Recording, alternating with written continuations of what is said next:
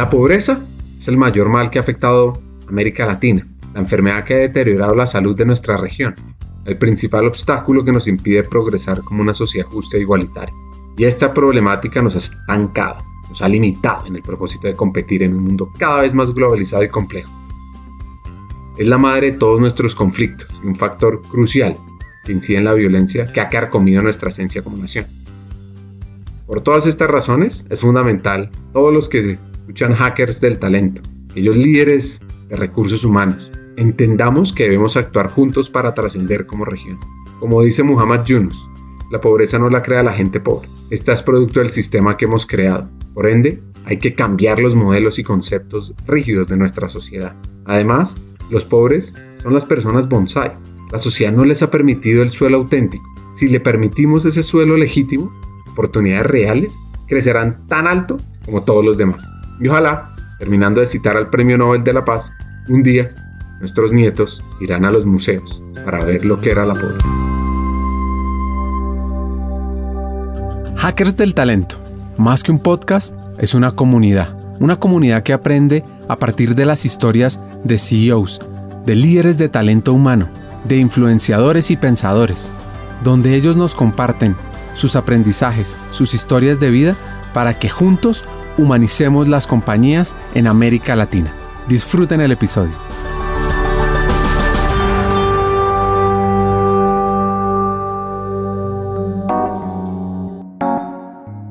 En el episodio de hoy conversamos con cuatro hackers del talento fuera de serie. Ana Catalina Suárez, directora para América Latina de la red de Banco de Alimentos. Juan Domínguez, humanista, de vocación y CHRO de profesión. Carolina Rodríguez, vicepresidente de talento para CHOP, y Hernán Valcarce, vicepresidente para Danone para la región norte de Latinoamérica.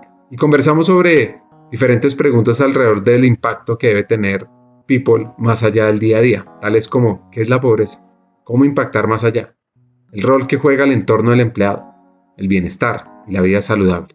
Pues para arrancar, Ana Catalina nos cuenta sobre su visión del impacto más allá. Carolina va a profundizar sobre esto y Hernán terminará esta parte sobre el círculo cercano, cómo pueden ser embajadores más allá de la empresa. Ricardo, yo, yo creo que hoy es más trascendental que nunca. Yo creo que el cambio de generaciones ha, ha hecho que em, la gente ya no encuentre su 100% de la vida en el espacio laboral, sino que quiera tener otros espacios, una vida más en balance. Así que todo lo que hacemos en temas de talento humano. A mí me gusta llamarlo talento humano porque también creo que es una forma de posicionar un gran mensaje a propósito de cómo nos sentimos, qué creemos que podemos hacer, dónde queremos estar. Em, así que yo creo que hoy, más allá del talento humano en sí mismo, es entender hoy que los mismos equipos de trabajo son una audiencia, ¿sí? Más allá de trabajadores en sí mismos, sino que son una audiencia que también está transformando el mundo y que al tener una vida por fuera del espacio laboral, pues también juega un papel en una ciudadanía activa, ¿no? El rol lo hemos visto con el crecimiento de las protestas en Latinoamérica, donde cada vez más tenemos una ciudadanía que quiere hacer parte del cambio, que le preocupa lo que está pasando, que quiere salir a las calles, a tener una posición, una postura política con lo que está sucediendo. Y no sé cómo lo vivieron en otros países, pero en Colombia el rol de las empresas frente a la situación en las protestas fue fundamental. La gente estaba esperando que las empresas tuvieran una posición frente a las protestas, que tuvieran una posición frente a lo que estaba sucediendo. Y hoy sucede en temas, todo lo que tiene que ver con sostenibilidad, en temas económicos, en temas sociales. La gente está esperando que las organizaciones para las cuales trabajamos tengan una posición frente a las situaciones del país. Así que mm, el tema de talento humano hoy tiene un gran reto y es cuál es el rol más allá de ser trabajadores. La verdad creo que, que lo que dice Ana es, está completamente alineado con lo, que, con lo que yo pienso. Claramente, como dices Ricardo, nosotros en el día a día de las organizaciones estamos en ese proceso de entender esa trascendencia que tiene el que el empleado no solamente es un, es, es un colaborador que, que juega un papel determinante eh, dentro del resultado de un negocio, sino que adicionalmente pues tiene una vida, eh, se, se, se, comporta en un contexto social, económico, cultural, político y, y, en ese sentido no lo podemos separar, no podemos pensar que solamente es un empleado, sino que realmente es un ser integral que comparte diferentes contextos. Entonces, Creo que, que, el rol que juega gestión humana o recursos humanos en esto es determinante, primero en, en, tener esa empatía y entender que la integralidad del ser humano en ese sentido, y segundo en, en, hacer parte de esos procesos de cambio que están eh, sucediendo en este momento, como, como bien lo decía Anacata, o sea, eh, eh, todo lo que está pasando con la, con la sociedad, y estoy hablando por Colombia, toda esta manifestación de interés de, de cambiar, y lo estamos viendo con, con el nuevo gobierno, eh, nos invita a las áreas de recursos humanos a, a ser parte de, de, ese cambio y a, y a, y a, procurar para los empleados contextos que, que, que realmente permitan que ese cambio se promueva, hacerlos parte, parte de toda la estrategia de sostenibilidad en las compañías que ya, digamos, hace, hace parte definitiva de, nuestro día a día, involucrarlos en todo lo que tiene que ver con, con, con, con diversidad, equidad e inclusión para que se, se, se, viva al interior de la organización. Creo que todo eso trasciende los procesos naturales que gestionamos en recursos humanos de formación, desarrollo, bienestar, etcétera, eh, y realmente es cómo trabajamos su integralidad como seres humanos y, y, los, y los hacemos parte de una sociedad que está cambiando y transformándose todo el tiempo.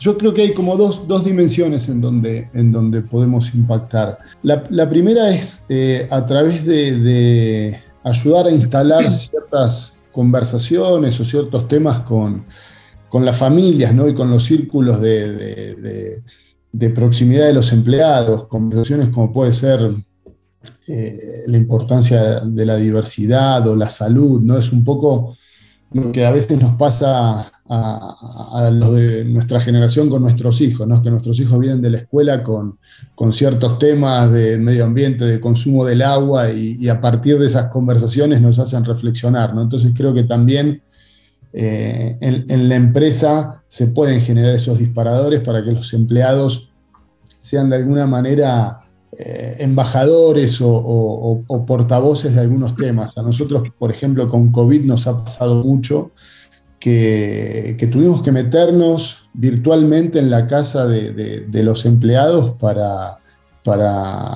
trabajar con ellos la importancia de cuidarse, la importancia de no contagiarse. Entonces, ese es, ese un impacto que, llega mucho más allá del empleado. ¿no? Y lo mismo nos pasa a veces con temas de diversidad, con temas en donde a través de las conversaciones que tenemos en la empresa, esas conversaciones, digamos, después se van amplificando en otros, en otros ámbitos. Entonces yo creo que esa es, es, es, es un, un, una avenida, digamos, para, para impactar la amplificación de ciertas conversaciones o de ciertos temas. Y el otro creo que es la educación. El otro creo que es, eh, yo soy un convencido de que la educación es una herramienta de movilidad, de crecimiento, de crecimiento personal, de crecimiento social. Y, en la empresa hacemos mucho para que los empleados puedan crecer y puedan desarrollarse, pero también sus hijos, pero también sus familias a través de becas, a través de cosas que hacen que, que, que ese círculo más ampliado pueda acceder a diferentes, a diferentes niveles de educación. Entonces yo más o menos lo veo por esos dos lados. Por, un lado de amplificar algunas conversaciones y después por crear condiciones para que una mejor educación esté al alcance de más, de más gente. Antes de profundizar, quiero hacer un paréntesis y hablarles de un libro que me gustó mucho, llamado Explicando lo Inexplicable, de Fernando Botero, que tiene cinco puntos sobre la pobreza. El primero, no hay un consenso ni sobre las causas ni las soluciones del problema de la pobreza en América Latina. Eso no quiere decir que no sepamos qué hay que hacer y que todos aportemos. Además, no hay un culpable de ese problema. Todos lo somos al final. Si bien hemos progresado en la lucha contra la pobreza, el problema es aún colosal y falta mucho por hacer. Una mirada es que la violencia es la causa de la pobreza, para otros es la consecuencia. Lo cierto es que la violencia es una variable fundamental y un hilo conductor de este tema en América Latina. Y por último, en la educación hay una parte clave de la solución, una solución fundamental, pero no es únicamente esto. Sobre esta misma pregunta, del impacto más allá, Juan tiene una visión diferente. Digamos que tengo una, una visión un poco, un poco distinta, no por ello no complementaria. Y son yo planteé tres temas eh, diferentes. El primero es, a pesar de la gran mejora que tuvieron las áreas de capital humano en la pandemia, dado el, digamos, el rol que empezaron a usar, todavía estamos con dos problemas. Primero, una crisis de identidad, donde estamos en una discusión semántica de si se llama capital humano, recursos humanos, talento humano, people, y, y creemos que esa, que esa semántica va a definir el rol. Y hay quienes sinceramente lo creen, que, que lleva un mensaje, hay quienes creen que es eh, pura semántica. Y es unido, dentro de este primer tema, a un retraso muy importante en la digitalización de recursos humanos.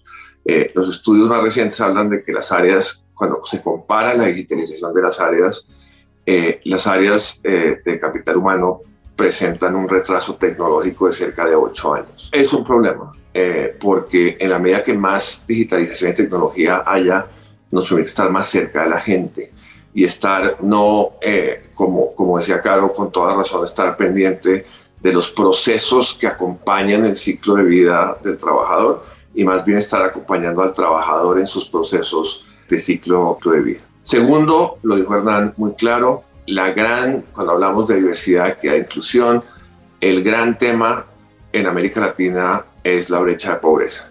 Y ahí es donde está el factor más importante de exclusión en América Latina. Es el trabajo en temas de educación y temas de salud, como lo decía Nakata, lleva claramente a una integración genuina eh, en países donde la brecha económica se convierte en una brecha de, exclusión.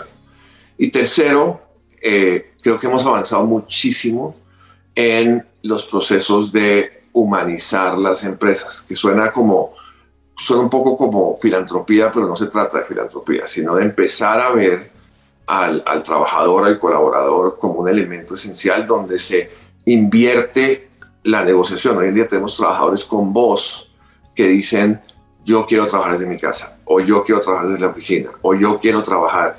Esa, esa voz no existía nosotros cuando empezamos a trabajar, pues a uno le planteaban las condiciones de trabajo y uno decía si quería o no, o, no quería. Entonces empezamos a tener colaboradores con voz y, al, punto de Nakata con una voz que además busca literalmente a gritos a propósito de las manifestaciones ser representada, porque las personas ahora dejaron de entender que los grandes conglomerados, la iglesia, el gobierno, los partidos políticos, los sindicatos, eran sus representantes y quieren representar a sí mismos y encontrar colectividades que los lleven juntos. Entonces, en resumen, número uno, eh, crisis de identidad y crisis tecnológica, atraso tecnológico. Número dos, una labor muy importante en los temas de exclusión, particularmente en el tema de pobreza a través de la educación, eh, naturalmente el empleo y la salud. Y tercero, un trabajador que ya tiene voz, que no es una masa, que no es eh, el, el, trabajador marxista que se oponía al capital, sino un trabajador que ha tenido una nueva voz y que hoy en día tiene una voz diferente y que tenemos que atender.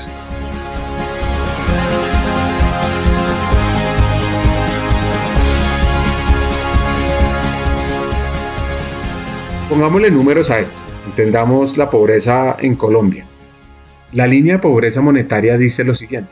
Alguien que gane 355 mil pesos mensuales está en ese nivel. Esos son alrededor de 80 dólares. Y en pobreza extrema, en 161 mil. Esos son 40 dólares. Cuando el salario mínimo acá es un millón de pesos, 220 dólares. Pues imagínense cada uno de ustedes viviendo con el 35% del salario mínimo de su país o el 16%. ¿Cómo se puede vivir así? ¿Cómo se puede sobrevivir? El índice de pobreza monetaria está en 39%, es decir, 19 millones de colombianos no tienen los suficientes ingresos para suplir sus necesidades básicas. Hemos mejorado. Colombia pasó en pobreza extrema de 7.4 millones en el 2020 a 6 millones, pero igual sigue siendo muy alta y muchas familias no acceden a una canasta básica de alimentación a 2.000 calorías diarias. Ricardo, gracias y gracias a Juan por traer este tema a la mesa porque mm, cada vez es más grave. Y más, antes de entrarme en, como en la visión desde el talento humano, que es una cosa que venimos planteando de diversas formas, quisiera empezar por decir que hemos retrocedido 20 años en temas de pobreza y hambre. La crisis económica y alimentaria que hoy estamos viviendo no la vivíamos hace 50 años.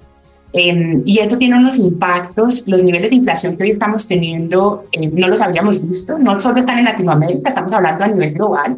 Y, este, y estos niveles de inflación están impactando gravemente en la clase trabajadora de, de medianos y pequeños y pocos ingresos, en el sentido de que su capacidad adquisitiva se ha venido reduciendo considerablemente en los últimos, en los últimos meses. Diversas estrategias han salido, voy a poner ejemplos, subsidios que complementen la pérdida de valor adquisitivo de los salarios de los trabajadores de menores ingresos. Porque esto está impactando la capacidad que tienen las empresas, que tienen las, las personas para tener una vida, una vida saludable, una vida feliz, una vida tranquila, y yo creo que es importante hablar también del bienestar y de felicidad, porque hemos asociado como el bienestar y la felicidad como a unos estratos más altos y hemos excluido un grupo de la población de esa conversación del bienestar y de la felicidad. Y creo que en este punto se vuelve trascendental. Estamos hablando hoy, dicho este tema de la gravedad que estamos viviendo, me voy, uno, el tema de subsidios para poder cubrir esa, esa pérdida de valor adquisitivo de los trabajadores de menores ingresos. Pero lo segundo, yo creo, Ricardo, que es trascendental entender cómo nuestros trabajadores viven la pobreza y el hambre, ¿no? Actualmente, eh, varias organizaciones, hay una especialmente en Colombia que ha diseñado el índice de pobreza multidimensional, la, medir el índice de pobreza multidimensional para trabajadores. Tradicionalmente el índice de pobreza multidimensional lo medíamos en general desde los gobiernos. Este índice le permite a las empresas medir el total de su población, entendiendo la población como sus trabajadores de todos los niveles para entender cómo se encuentran alrededor de siete dimensiones, educación, saneamiento básico y agua potable, ingresos, entre otros, y, los podemos compartir cuando compartas la, la grabación, porque sería muy interesante que las empresas empiezan a entender su gente, su público, qué niveles de pobreza tienen, cuáles son los retos que están viviendo, y a partir de eso generar estrategias para ese grupo de la población. Hace poco estaba en una conversación sobre hambre y pobreza y me, me decían, ¿qué podemos hacer? Y yo decía, antes de que se vaya, amplíe su ecosistema, quédese en su ecosistema, mire sus trabajadores, cómo están, qué les está pasando, qué están viviendo, qué necesitan, y empiece haciendo una inversión ahí, porque esta crisis de hoy está generando una de las crisis más grandes del mundo y es que está acabando con la clase media. Y acabar con la clase media va a impactar todas las empresas, absolutamente todas las empresas, va a impactar el modelo social, va a impactar el modelo económico. Cuando nosotros perdemos clase media, perdemos movilidad social, perdemos la posibilidad de soñar y perdemos la posibilidad de que otras personas accedan a otras formas de vida con mayor calidad.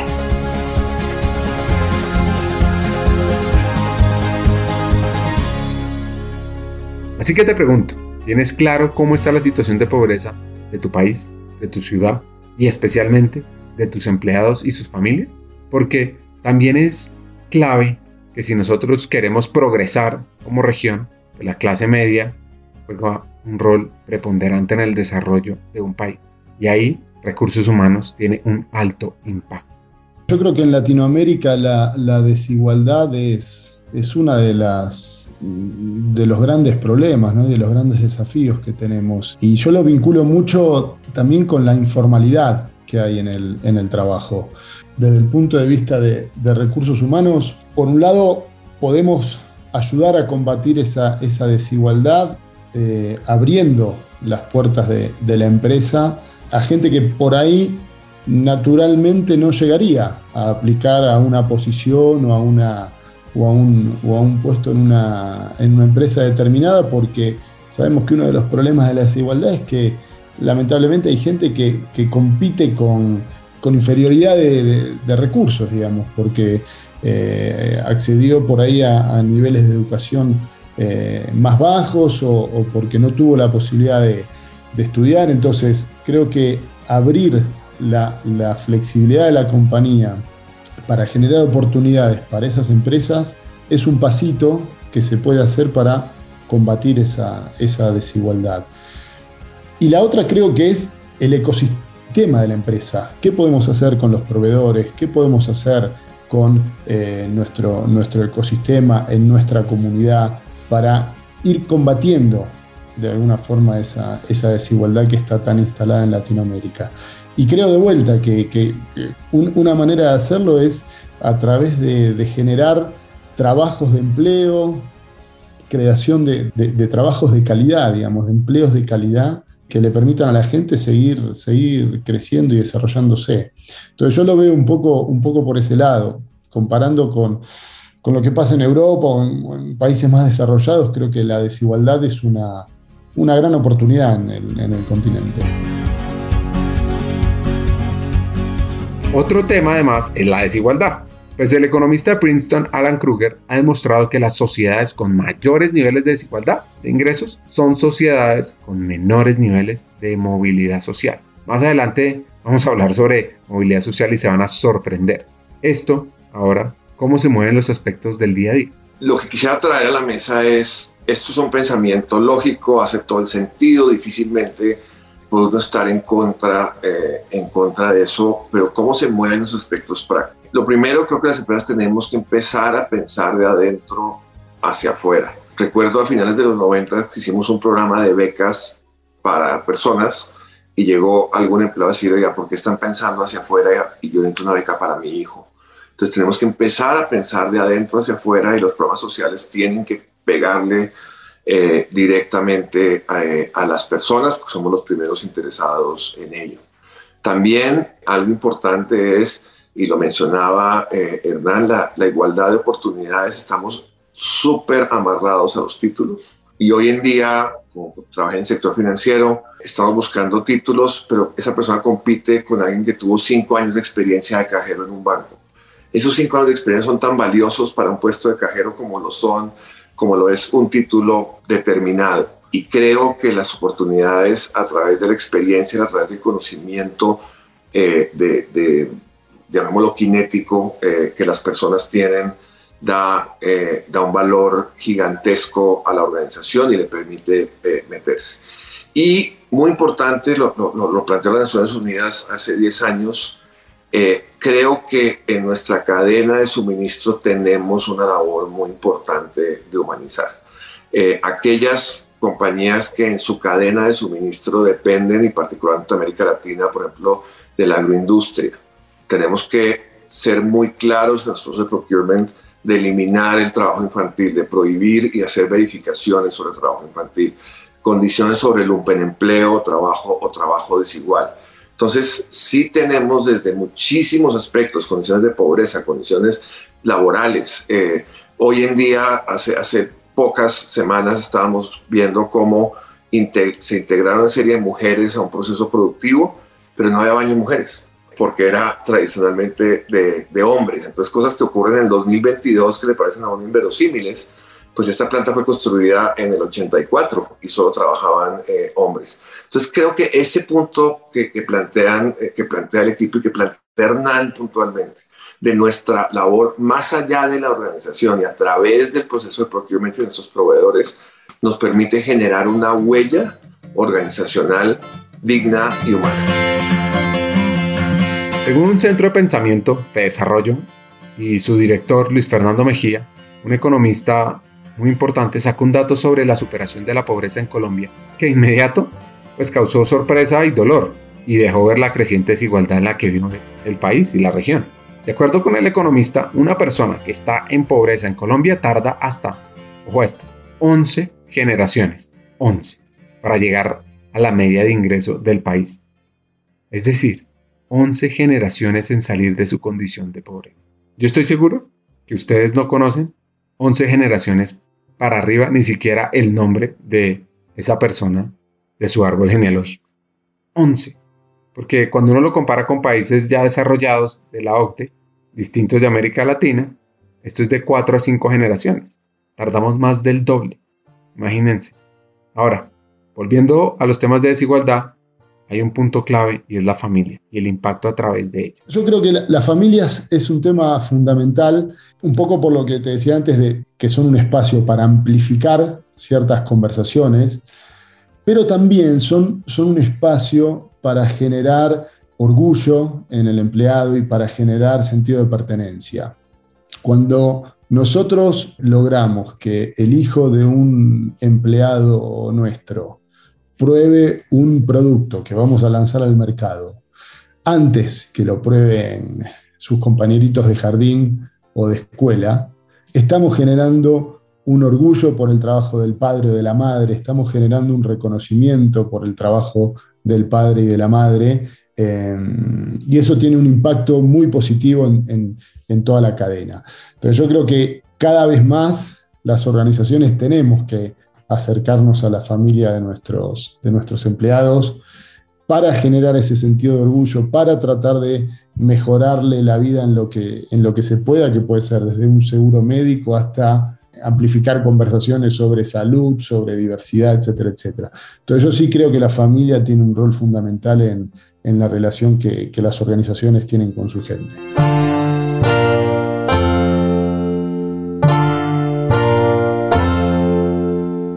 Ponerlo en práctica es fácil. Aquí un ejemplo que hacen en CHOP. Si trabajamos con las familias y si conocemos a las familias de nuestros empleados, podemos impactar muchos de estos temas que estamos hablando, porque ahí vamos a conocer realidades que a veces nos sorprenden y que es importante que quienes estamos al interior de la organización conozcamos. Yo les comparto algo que, que ha sucedido en CHOB y que, y que venimos fortaleciendo mucho en, nuestro, en nuestro programa de diversidad, equidad e inclusión y se llama Charla de Historias Inspiradoras. Es un espacio que tenemos con empleados en donde invitamos a algún empleado a que nos comparta historia, alguna historia que, que sea relevante compartir, porque influencia, porque inspira, etcétera. Y ahí tú te puedes dar cuenta de cómo hay realidades más allá de ese empleado que conocemos en el día a día y que, y que nuevamente eh, repito, hace parte del resultado de una organización y ahí hemos encontrado temas de discapacidad, temas de, eh, pobreza, temas de necesidades muy importantes del empleado que nos acompaña todos los días en la organización y que si no abrimos esos espacios para compartir y, para que eh, la familia haga parte de la organización, nunca nos enteraríamos. Entonces creo que involucrar a la familia no solamente invitándola a actividades de bienestar y todo lo que tradicionalmente hacemos en las organizaciones, sino dándoles un espacio, ¿no? Y como lo dices tú, Hernán, dando, dando ese espacio de amplificación de realidades, eh, que no hay que ir lejos, que no hay que ir a buscarlas afuera, que las tenemos adentro en la organización, realmente va a generar esa sensibilidad y esa empatía que necesitamos para, para realmente hacernos cargo de, de, este tema de trascender más allá de la labor propia de recursos humanos. Entonces, en las familias creo que tenemos una oportunidad enorme de, lograr esa trascendencia. Hagamos una pausa. Hackers del Talento busca humanizar las compañías, compartir experiencias y mejorar la realidad laboral en Hispanoamérica.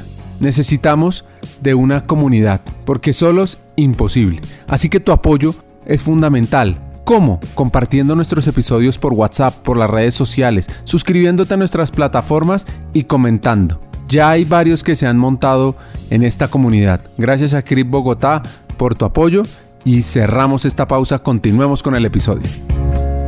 Otro de los puntos a tener en cuenta es el bienestar, atado al impacto más allá. Creo que es muy importante que separemos el concepto de salud emocional del concepto de seguridad industrial y salud ocupacional, porque es, porque es tan importante que es, que, es diferente y requiere un tratamiento eh, diferente. Respecto a la felicidad, hoy en día hay consultoras que venden felicidad. Yo creo que la felicidad es como el cariño verdadero. Eh, ni se compra ni se vende. Y hay una cosa muy importante y es que mientras que la tristeza es crónica, la felicidad es aguda. Es decir, la, la, la tristeza dura en el tiempo pero la felicidad son momentos, eh, momentos específicos y finitos eh, de felicidad. Creo que lo que nos corresponde, como decía Hernán, es crear las herramientas. Y a mí hoy en día hay una herramienta que me parece fundamental, que es la de espacios emocionalmente seguros. De la misma manera que cuando entra alguien en una planta tiene que tener un espacio físicamente seguro, cualquier lugar de trabajo tiene que ser emocionalmente seguro. Y de ahí salto a las familias. Cuando ocurre la pandemia empezamos a encontrar por primera vez, a preguntar si la gente tenía familia o no, si tenía hijos enfermos o no. No teníamos ni idea, teníamos estadísticas por los seguros médicos o cualquier cosa.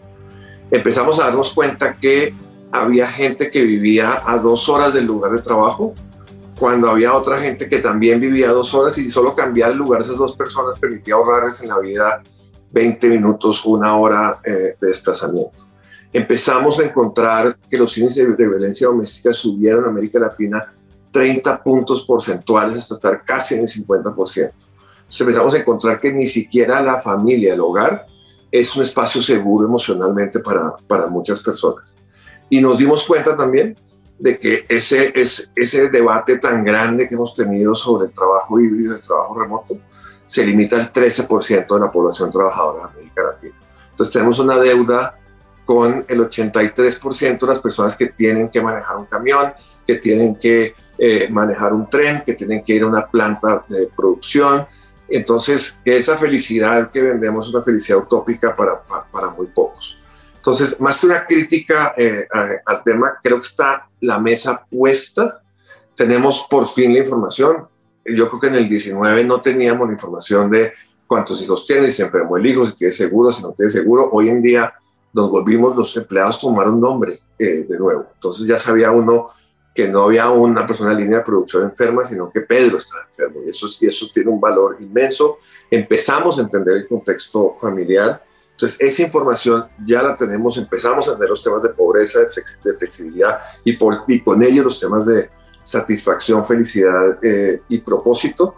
Creo que nos tenemos que trabajar en esa seguridad emocional que viene casi como una pirámide de Maslow, y eso creo que y le doy eh, a Nakata casi la, le, sirvo la siguiente, pues si no están las condiciones mínimas de dignidad, si no hay techo, si no hay comida, si no hay eh, salud, pues difícilmente podemos estar subiendo en la pirámide de Maslow para felicidad. Entonces, antes de la felicidad tenemos que pensar en la. Ana Catalina nos cuenta sobre tres temas clave. Uno de los puntos es entender a las otras personas conocer a profundidad la realidad de los colaboradores, sus familias y sus entornos, para tomar decisiones pensando en ellos y no desde nuestra visión. Y un punto clave son los mínimos que debe haber. Como tres ideas generales se me vienen a mi mente, con, sobre todo me voy a salir de estas preguntas como si yo supiera de talento humano. Pues, claramente no sé de talento humano, gestiono talento humano, pues nosotros somos 200 bancos de alimentos en toda la región y tenemos la tarea y nos vemos con ellos todos los meses conversando sobre sus retos. Durante la pandemia, cada 15 días nos reuníamos con los equipos completos de los bancos de alimentos en toda la región y finalmente terminamos gestionando el talento humano porque nos pasó, se le morían la mamá, los familiares en medio de la reunión, a los equipos de trabajo. Así que nos tocó volvernos expertos en invitamos psiquiatras a que nos acompañaran a sostener en reuniones de Zoom conversaciones muy duras. Absolutamente, mientras el mensaje global era no salga, quédese en casa y volver a eso que Juan está diciendo de solo el 13% puede hacer trabajo virtual, pues todos nuestros bancos de alimentos tenían la orden de, mientras todo decía no salga, quédese en casa, cuídese, nosotros le decíamos a los bancos de alimentos, vaya a la calle, salga, busque la gente, busque alimentos, ¿dónde están los pobres? Las organizaciones cerraron, váyase al barrio.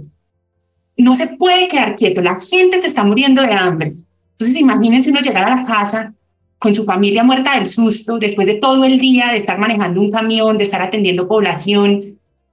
Eran momentos muy duros donde esos privilegios los pudimos ver como un pedacito de la población lo tenían. Entonces, yo estaba en el lujo de estar acá sentada, conversando con equipos que estaban en las oficinas y, vivimos momentos muy retadores donde vimos las diferencias, encontrar caminos para recoger esos trabajadores, ¿no? Lo que Juan también estaba mencionando y es trabajadores que nos encontramos que para llegar al banco les tomaba dos horas, dos horas para poder trasladarse, encontrar cómo poder trasladarse. En el marco de las protestas lo vimos, por ejemplo, en Cali, donde tuvimos que cerrar el banco de alimentos por temas de seguridad, donde teníamos que ocultar la comida que distribuíamos para que no fueran saqueados los camiones por diversas razones. Y yo creo que hay, eh, más allá, eh, por diversas razones, yo creo que mm, ninguno de los que estamos acá creería, perdónenme la afirmación, comprendemos el hambre y lo que eso significa. Y, y yo llevo toda mi vida trabajando en esto, pero creo que nunca he sentido esa sensación de mi hijo no tiene que comer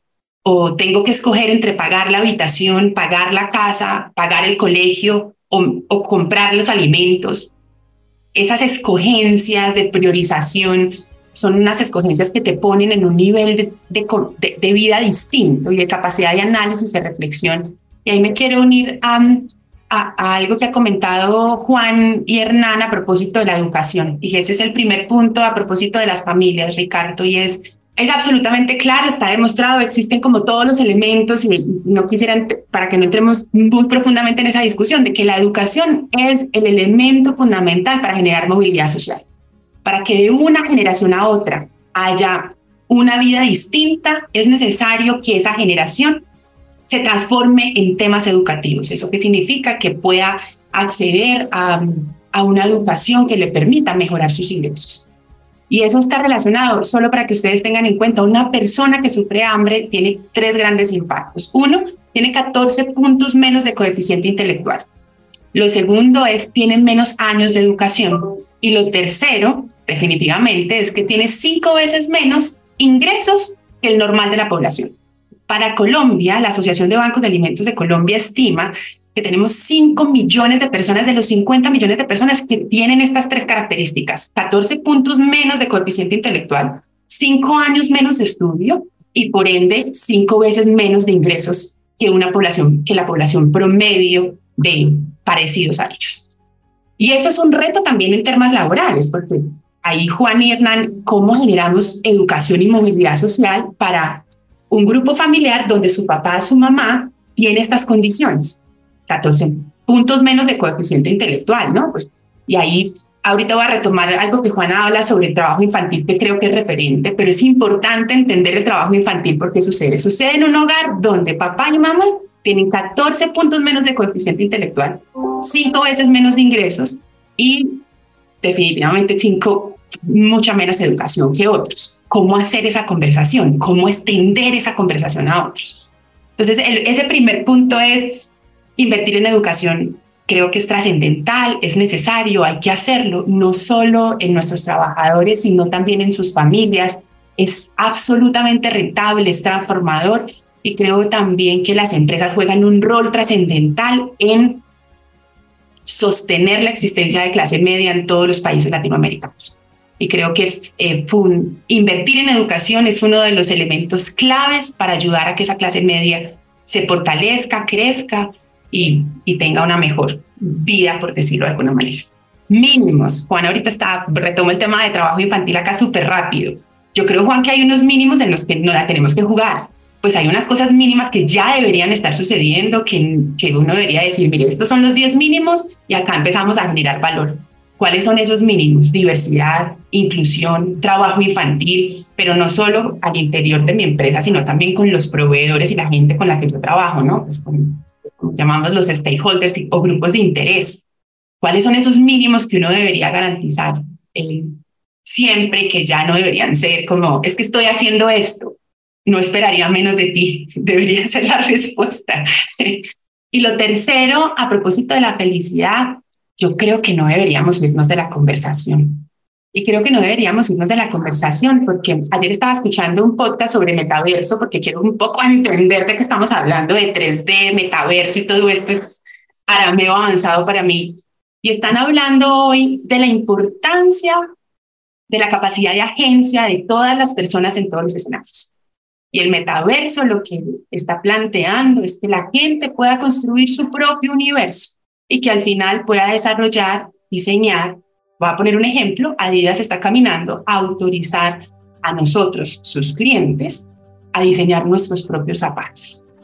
Y eso se va a comercializar, porque encontró pues que la gente quiere tener capacidad de agencia, poder decidir sobre su vida. Entonces ahí creo que hay que devolverse y preguntarle al trabajador, ¿qué le genera felicidad? Y ayer vi un tweet, eh, Ricardo, que decía, de cumpleaños me regalaron un helado y hubiera preferido dos horas a la hora del almuerzo para poder comer con mi familia. Le estamos preguntando a los trabajadores qué les genera felicidad. Devolvámonos, hay que, claro, nos van a decir lo del millón de dólares, pero hombre, habrán cosas que podemos hacer y otras cosas que no podremos hacer, pero creo que devolverse y preguntarles qué les genera felicidad el tema de capacidad y agencia. Yo creo que hoy el engagement está cruzado porque le preguntemos a nuestras audiencias quieren, cómo lo quieren, cuándo lo quieren, dónde lo quieren y permitirles tomar decisiones sobre eso. Y finalmente hoy lo que cuando hablamos de pobreza y hablamos de felicidad es poder permitir a la gente que elija y decida sobre su vida. Eso es lo que estamos buscando cuando queremos acabar con la pobreza y el hambre, es que la gente tenga acceso a las oportunidades para que tome la decisión de qué hacer con ellas.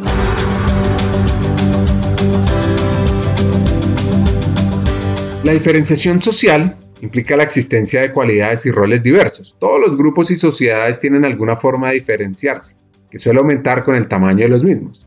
La desigualdad social es la jerarquización de esas diferencias. Es la condición por la cual las personas tienen un acceso inequitativo a recursos valorados. Todas las sociedades tienen cierto nivel de desigualdad en un momento dado. No todos sacamos la misma nota en la tarea de matemáticas. Tenemos el mismo dinero para comer hoy. Podemos dormir cómodamente cada noche. Cuando esas desigualdades comienzan a repetirse, somos los mismos los que sacamos mala nota, los que no tenemos dinero o los que no podemos dormir en una buena cama, pues la desigualdad se transforma en estratificación, en un sistema institucionalizado que determina quién obtiene qué. Ciertas posiciones se asocian con ciertas cosas. Y ahí tenemos un problema. América Latina tiene un problema grave. En los últimos años la pobreza ha disminuido enormemente. Sigue siendo significativa. Lo que pasa es que la desigualdad económica también lo ha hecho, pero de forma lenta y resistente al cambio. Colombia sigue sacando los primeros puestos en la región por su desigualdad, con un índice de Gini de 0.51, siendo 0 una perfecta igualdad y 1 una perfecta desigualdad. Y si miramos la desigualdad de renta y no de ingresos, la cifra sube. Y si vemos la posición de la tierra, sube muchísimo más. Está en cada uno de nosotros reducir esa desigualdad. Y lo más poderoso, pues es el impacto que cada uno de ustedes puede generar desde recursos humanos. Bueno, vamos a meterle una dinámica diferente a este episodio, donde los hackers le preguntan a otros hackers temas clave. Bueno, nosotras sabemos lo que hay que hacer para poder estar en los espacios laborales como mujeres en temas de talento humano? O sea, ¿cuál es la práctica que tú crees que va a ser determinante en poder aumentar eh, la participación de mujeres en escenarios de poder, toma de decisiones? Tanto conversación, poder conversar en los espacios comunes, como poder acceder a cargos, solo para que tengamos en cuenta las mujeres ganan, tienen ingresos por el mismo trabajo, el mismo servicio, 30% menos que los hombres haciendo exactamente lo mismo y yo creo que un poquito más en algunas ocasiones. ¿Qué crees que puede ser en temas de talento humano algo? Pues ya existe, Cata. Yo creo que, yo creo que el reto que tenemos todas las, las organizaciones, y bueno, y, creo que de pronto doy por hecho que existe más en, en, en, algunas compañías, digamos, más de ciertos tamaños y multinacionales, pero, pero son los llamados grupos de afinidad, que básicamente dentro de la estrategia de diversidad, equidad e inclusión, pues se enfocan en, en, precisamente abrir espacios de, de, visibilidad y de exposición de ciertos temas. Y, y creo que, darle fuerza a los grupos eh, de afinidad, en este caso el grupo de, de, de, equidad de género, es realmente el vehículo que tenemos en las organizaciones para, para que esa brecha que hay eh, en, el liderazgo femenino se empiece a, reducir en realidad. Mira, yo creo que hay algo que, estamos trabajando mucho en Chobi, que yo creo que todas las organizaciones seguramente lo, se están enfocando allí, es que todas estas prácticas sobre diversidad, equidad e inclusión trasciendan el tema de, cumplir unas cuotas, ¿no? De que el tema, por ejemplo, que tú planteas, Cata, de, del liderazgo femenino, no se reduzca a si tenemos el 50% de mujeres en posiciones de liderazgo o no, o si tenemos una representación femenina en, X o Y espacios, sino que realmente la cultura y la forma en que se hacen las cosas en la organización promueva esos espacios. Entonces, creo que no, no es necesariamente inventarse la rueda o crear un nuevo espacio, sino que realmente nuestros grupos de afinidad, y en este caso, eh, como me preguntas, el de, eh, los de equidad de género en las organizaciones, realmente trabajen por porque la, la cultura organizacional y la forma en que se hacen las cosas en la organización permitan esos espacios de exposición a las mujeres. Hoy en día creo que estamos muy enfocados en cumplir unas métricas, ¿verdad?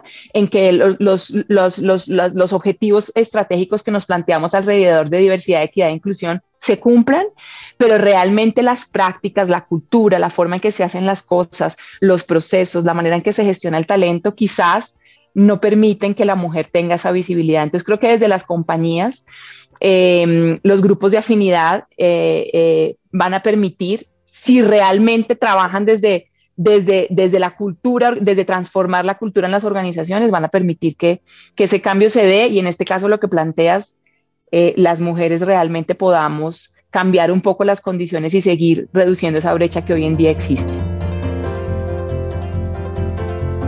Un caso interesante son las acciones que hace Danone. La práctica de acercar a la familia al centro de trabajo, de que las familias tengan... Nosotros tenemos más de 100 centros de trabajo en, México. En, diferentes ciudades hay, hay un centro de, trabajo de Danone, entonces permanentemente invitamos a las familias para que estén, para que estén eh, conociendo nuestros centros de trabajo, conozcan el lugar donde sus padres, su madre, sus padres eh, trabajan tenemos un esquema de becas para hijos de, empleados para que, puedan, para que puedan seguir estudiando y para que puedan seguir, seguir eh, progresando. Tenemos un sistema de seguimiento de temas de salud para nuestros empleados y sus familias. Entonces, la, visión de Danone va sobre un, un One Planet, One Health, un planeta, una salud. Entonces tratamos de que todas esas iniciativas que tienen que ver con el medio ambiente o una salud mejor le lleguen a nuestros empleados y le lleguen a las familias de nuestros empleados. Entonces, básicamente esas son algunas de las, de las iniciativas que tenemos.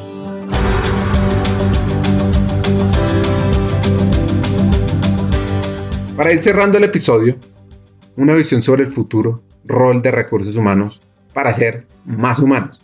Yo creo que es, una sola, simplemente eh, pasar de ser un consultor interno a un consultor externo, con las dificultades que tiene particularmente lo segundo, pero también con las facilidades. Por alguna razón somos seres humanos muy raros. Si alguien de adentro dice algo, eh, no suena tan bien, pero si alguien de afuera lo dice, sí suena bien. Es, es algo, es algo muy particular que tenemos eh, en las organizaciones. Y yo te diría que si hay un factor común, eh, alguna vez leí algo que, que, me, que me preocupó, que decía que en RH había que devolverle la H a RH, o sea, volver un RH más humano. Eh, y parecía como, como un poco céntrico, ¿no? O sea, como, como el, el, el, sol girando alrededor de la Tierra. Las áreas de recursos humanos, eh, pues por supuesto hay que ser humanas, pero lo que, el, valor principal es devolverle la humanidad a la organización y entregarle las herramientas para, para esa humanidad. Creo que nos hemos dedicado muchísimo tanto adentro como desde afuera, a mejorar las áreas de capital humano, lo cual es fundamental y si no lo hacemos, estamos, eh, estamos mal. Pero el fin último de tener un mejor, unas mejores áreas de talento o de capital humano es tener una mejor organización. Eh, y por eso mencionaba un poco los temas de la, de la, deuda técnica, de cosas que tenemos que hacer, eh, pero en común la ventaja es que desde donde te pares, son seres humanos. Cualquier empresa, la que ustedes quieran, son personas sirviendo a personas, algunas a través de la tecnología, otras a través de productos, otras a través de servicios, otras a través de lo que quieran. Pero al final, en toda la cadena, desde la prehistoria, somos personas sirviendo a personas a través de diferentes cosas. Entonces, cuando logras encontrar ese, esa base humanista en lo que es cualquier mercado, creo que es el camino para poder hacerlo, eh, para, para poder caminar. Ahora, sí soy un convencido de que el privilegio que tenemos quienes estamos dentro de las empresas es un privilegio que tiene un costo y ese costo es la necesidad de repartir ese privilegio. Si nos quedamos en las empresas manejando áreas de capital humano sin repartir el privilegio que nos da estar ahí, creo que nos estamos equivocando. Y eso visto tanto desde la consultoría como desde el propio trabajo, uno tiene que terminar su, su ciclo laboral y la, pregunta no va a ser nunca cuántos ciclos de nómina tuve, cuántas eh, incidencias tuve, la pregunta es a cuánta gente le cambié la vida o cuánta gente eh, se movió o se promovió. Gracias por, gracias por la pregunta. Y, y paso con... para cerrar, esto ya es la última cerrar, sacarla al estadio, último gol, gol de Chile. En aras del tiempo. no, es la final de la Perfecto. Yo soy a, mí me parece que nosotros gastamos muchísimo tiempo hablando de diversidad, equidad e inclusión, muchísimo. Y tendemos a pegarle a los grupos de afinidad. Entonces está las mujeres, está, hay temas de raza, hay temas de, em, LGBT, eh, hay el edadismo, que ahora está muy, eh, muy en boga. Las cuatro generaciones trabajando juntas. Si alguien de 50 años puede trabajar, no trabajar, eso ahora lo denominan el edadismo. Pero yo sigo diciendo y, convencido de que el mayor factor, no de inclusión, sino de exclusión, es la pobreza y francamente siento que como empresas no estamos haciendo lo suficiente para romper una brecha que afecta al 70% de la población, de alguna manera. Eh, ¿Cuál es el camino práctico? O sea, ¿qué, es lo que no estamos viendo, eh, Ana Cata? Esto me parece injusto. Sobre todo porque llevamos 70 años tratando de acabar la pobreza y el hambre, así que Juan. Bueno, primero, gracias por la pregunta y permítanme decirles a todos que no tengo la respuesta. Entonces, lo que voy a hacer, no tengo la respuesta, entonces voy a súper rápidamente a tratar de esbozar un poco. Yo, yo creo que ser más empáticos, ese es el camino. Entender una cosa que estabas diciendo ahorita en tu respuesta a la pregunta y es entender que los privilegios a los que accedemos pueden ser oportunidades para otros y en la medida en que yo genere oportunidades, pues también puedo transformar el mundo. Y voy a hacer em, fórmulas sencillas en la cotidianidad de nosotros como seres individuales, ciudadanos activos. La señora, la empleada doméstica, la inflación que tenemos hoy en promedio afecta, ha reducido aproximadamente el 40% de los ingresos de toda la población latinoamericana que tiene ingresos entre uno y dos salarios mínimos, 40%. Entre ellas están nuestras empleadas domésticas para quienes tienen empleadas domésticas. El camino más certero es que ustedes les aumenten el pago de esas empleadas domésticas en un 30 o 40% para que ella pueda mantener su nivel adquisitivo. Lo mismo sucede con los trabajadores al interior de la empresa diagnosticar, yo, yo creo que suena loco, pero volvamos a diagnosticar. Cuáles son nuestros empleados, en qué nivel se encuentran, cuál es el nivel de pobreza, cuál fue la pérdida de valor adquisitivo que tuvo su salario en el último año y cómo generar acciones concretas de manera inmediata. Yo creo definitivamente que hoy uno de los caminos trascendentales es aumentar el salario para esas personas que tienen ingresos de un salario y dos salarios mínimos, con un subsidio temporal que les permita a ellos volver a equilibrar sus niveles de ingresos. Y así en la cotidianidad encontrar cómo yo puedo compartir oportunidades de todo tipo, tanto en el espacio laboral como en el espacio personal. Creo que mi Internet falla. Juan, creo que es eso, como asumir una ciudadanía activa desde el espacio personal y el espacio laboral y en esa ciudadanía activa ser un multiplicador de oportunidades para otras personas y ver cómo yo hago este momento un mejor momento para la gente que me rodea. Siempre preguntarse, siempre preguntarse eso y venir con una solución concreta. Yo creo que las soluciones concretas son importantes y muchas veces pasan por el dinero cuando estamos hablando de pobreza. Este episodio es una reflexión diferente sobre el rol de People, de RH, de talento humano especialmente el foco de ir más allá, de repartir el privilegio.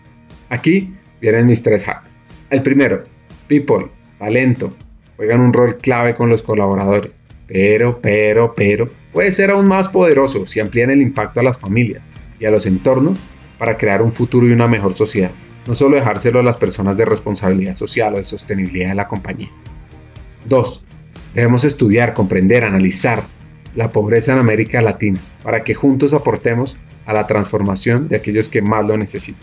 Y tres, cada uno de nosotros están en posiciones de impacto, debemos empezar ya a actuar en pro de una sociedad más equitativa, justa y armoniosa, por un mejor futuro. Así que cierro este episodio con la frase de Nelson Mandela. Mientras la pobreza, la injusticia y la gran desigualdad persistan en nuestro mundo, ninguno de nosotros podrá descansar de un siguiente episodio Estamos hackeando el time.